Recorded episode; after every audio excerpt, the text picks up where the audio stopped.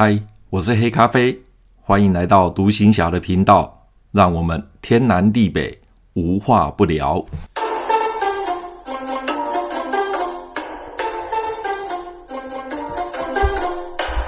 嗨，朋友你好，最近因为忙着搬家哦，而且又遇到梅雨季节，所以呢，实在是非常的不方便。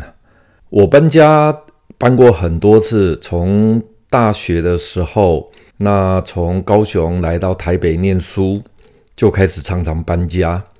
工作的过程当中，一直待在台北啊，台北又因为房价太贵太高，实在买不起，所以常常会有搬家的状况。所以搬家对我来讲啊，不是什么呃太太困难的事。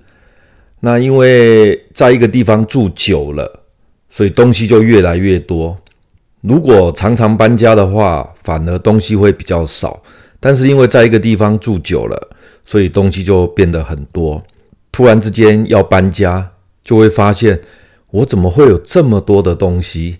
再加上这几个礼拜哦，因为梅雨季节的关系，所以搬家实在是非常的不方便。那我搬家，我从来没有请过搬家公司。我都是用蚂蚁雄兵的方式，每一次就是用汽车啊载一点，然后就这样子，每天或者是每隔几天就搬一些东西，搬一些东西，哦，像蚂蚁搬家一样，哦，分段分好几次的搬。以前没有汽车的时候，那就是骑着摩托车，一部分的东西就放在摩托车的前踏板，然后呢，背上就背着。一个背包里面装着呃要搬家的东西，所以就这样靠着摩托车、呃，一天载个好几趟。有时候是上班要上班之前呢，先带一些点东西到住的地方，下班的时候再回来搬个两三趟，就这样子一点一滴的把东西全部搬完。所以这段期间呢，呃，更新节目就没有那么的频繁。哦，所以中间有很长的一段时间就没有更新节目。那今天刚好搬的差不多了，就剩下一点点了，所以呢，赶快的再来录音，把之前的节目赶快补上。那么今天呢，我们还是承袭上一次啊、来分享马祖当兵去。那这一次的主题是梅石干训班受训。我来建管排已经大概超过三个多月。突然有一天，通信营的训练官通知我说：“啊，准备去梅石干训班受三个星期的新进军官讲习。大约在民国七十六年的三月份，第一个星期的星期一，一大早，我就带上前一天晚上打包好的行李，从建管排的排部后方的小坑道穿过去，也就是所谓的四号坑道。”一穿过去之后，就是位于中心岭的马房部的后子部，在后子部的前方有一条啊南竿最大也是最主要的道路，俗称三线道路。南竿有两条主要的横贯岛上两端的道路，将最热闹的三龙及次热闹的马港连接起来，刚好一东一西。靠着这条三线公路把它串联起来，另外一条则是海线公路。本排的排部就是位于海线的自清发电厂旁边，而梅石干训班则是在三线上。所以我如果要搭三线的公车，就必须走后指部的四号小坑道，否则的话，我就要绕一大圈才能到三线。在中心岭搭上往三龙的公车。途中在梅石站下车，当年的公车票价是十块钱，从三龙到马港单程就是十块钱，不管你搭几站，只要你一上车就是十块，从头搭到尾十块，即便你搭一站也是十块。如果你要搭民间的计程车的话，那车钱就是算人头的，一个人一上车就是四十块。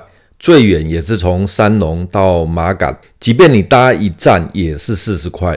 这是当年在马祖的规定的一个票价哦，计程车就是四十块，公车就是十块。好不容易到了梅石公车站下车，我就徒步顺着小路往海边走，因为梅石干训班是在梅石村的上方，它靠近海边。啊，完成报到登记后，干训班的对职干部就引导我们往寝室去。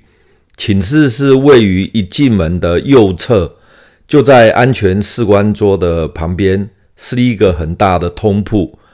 这次的受训是全南干岛这半年来新进的军官都要来这边受训。当然，我们炮校的十四位同学又再次见面了。这是在七十五年十一月二十四号，我们在马港分开之后，第一次十四位同学同时相聚在一起。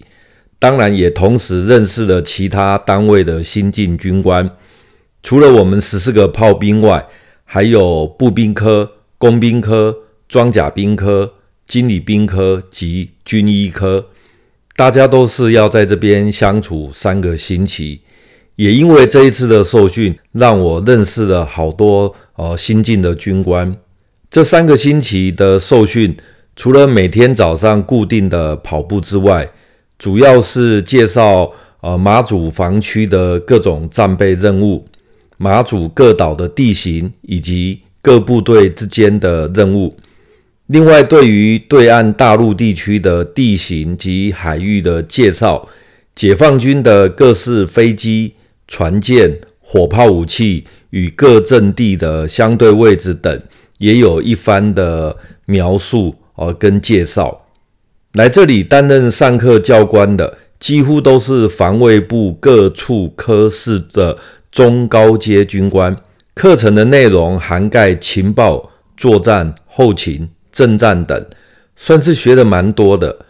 虽然课程很紧凑，但是不紧张也不紧绷。晚上呢，还会有自己的空闲时间，可以跟受训的同学聊天互动。而我觉得这三个礼拜上课是蛮有用的，也蛮充实的，可以让我们这些新进的人员在最短的时间内了解整个马祖地区的防务状况。期间还安排了到各单位去参访，包括。到位于牛角岭旁的海防第一线步兵据点，亲自进入他们的坑道与战备壕沟，及如何在澳口实施封锁射击等。另外，也参观了位于马祖地区我们中华民国炮兵最大口径的火炮——两式洞榴弹炮。这也是我第一次看到两式洞榴弹炮。两式洞榴弹炮在当年可是非常保密的。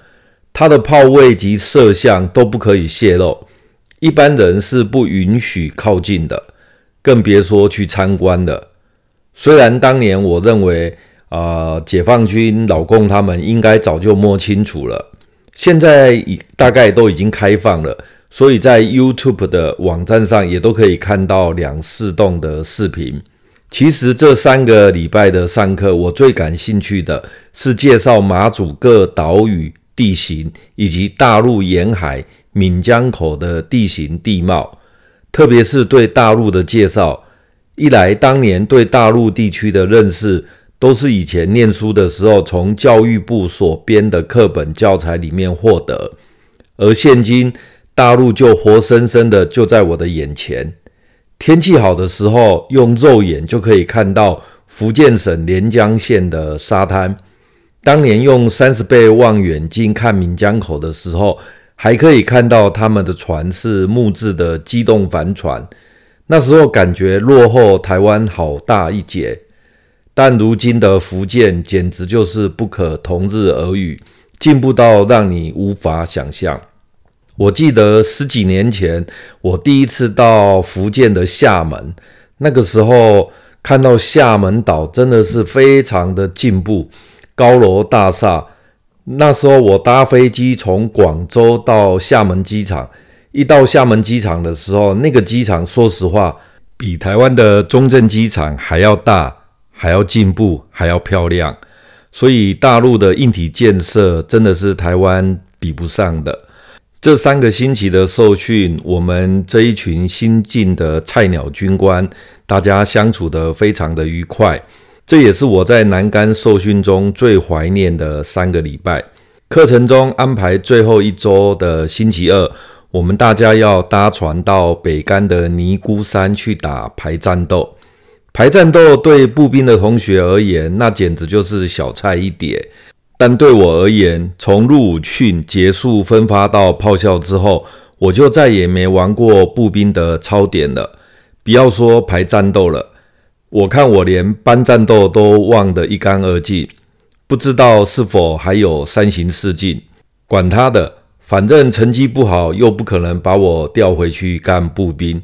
所以呢，第三周的排战斗，我就抱着一个去体验、去玩耍的心情啊来看待，即便是动作不标准，我想也只是让我们再重新的复习当年在陆逊的呃排战打排战斗的那种经验跟乐趣吧。